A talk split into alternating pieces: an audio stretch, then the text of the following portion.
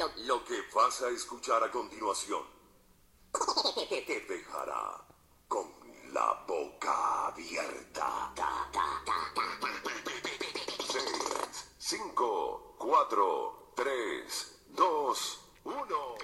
Buenos días, tardes o noches, dependiendo de cuándo me esté escuchando mi público. Mi nombre es Fátima Azul Servín Rodríguez, soy estudiante de la Universidad del Noreste de la carrera de Psicología y este podcast es parte de un proyecto en el cual yo les voy a estar presentando temas como sensualismo, mente activa y mente pasiva en la psicología. Para empezar, les daré una introducción acerca de cada una de estas corrientes. El sensualismo viene de un pensamiento psicológico que reduce la actividad mental a mecanismos sensoriales y se basa principalmente en sensaciones y percepciones. La mente pasiva se caracteriza ya que se pensaba que la mente no tenía un papel activo, sino reactivo y no se usaría si no existieran las asociaciones y por otro lado la mente activa afirmaba la actividad mental. El sensualismo tiene personajes como Borote Condillac, quien propone la analogía de la estatua, en la que dice que nacemos sin ideas y todo lo aprendemos lo hacemos a través de los sentidos. Charles Bonnet incorporó un sistema nervioso por el cual podemos formar asociaciones y de ahí vienen la memoria y la atención. De la fue importante ya que colocó a la psicología en la dirección de las leyes mecánicas de la fisiología y dentro del sensualismo también se contempla a Augusto Comte, quien introduce la corriente filosófica del positivismo, que decía que todo conocimiento debería ser real, hecho en base a la observación y la experimentación y todo debería ser comprobado.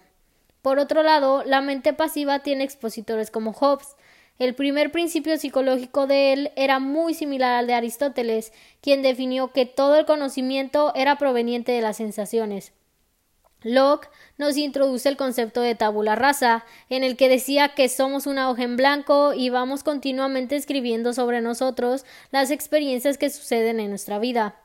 James Mill y John Stuart Mill eran padre e hijo respectivamente. El padre era un asociacionista extremo que decía que las ideas son remanentes de las sensaciones cuando el estímulo desaparece del entorno, y su hijo propuso que las asociaciones surgen o se hacen más fuertes dependiendo del tiempo que pasa entre ellas o hasta podríamos relacionar cosas con un estímulo similar al primero. Y para finalizar, las figuras de la mente activa fueron Leibniz, quien estableció que el ser humano está compuesto por unidades de fuerza o energía a las que él llamó mónadas, y generan cada aspecto de nuestra vida al asociarse entre ellas. Kant sostenía que la mente funciona por medio de leyes y estructuras innatas que se encargan de formar las sensaciones en ideas.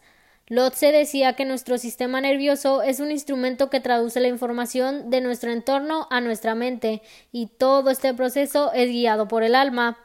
Schopenhauer nos dice que sí hay una energía que nos motiva, pero son impulsos que del inconsciente nos llevan a actuar de cierta manera y Edward von Hartmann propone que sí hay un intelecto pero está oculto y actúa de diferentes maneras y niveles dependiendo de la situación y de la misma reacción que nosotros tengamos.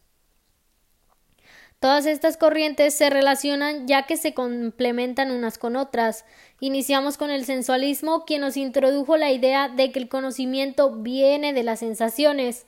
Después la mente estudia estas sensaciones y las convierte en asociaciones. Y la mente activa dice, bueno, sí hay asociaciones, pero aparte la mente tiene otros procesos psicológicos más complicados, los cuales los seres humanos somos capaces de realizar a nuestro deseo.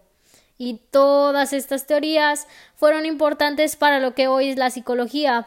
El sensualismo es antecedente de la psicología, ya que en esta corriente se introducen nociones como el materialismo, las implicaciones de la fisiología y se llega a una búsqueda de la psicología como ciencia con el positivismo.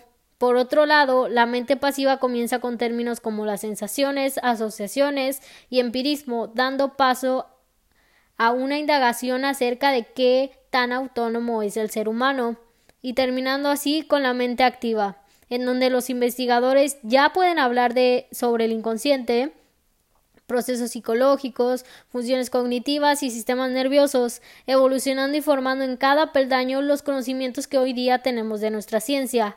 Cada corriente ha servido para desechar o rechazar conceptos, investigarlos y llegar a los correctos. Y ya con esto puedo despedirme. Espero les haya gustado esta información y muchas gracias por su atención.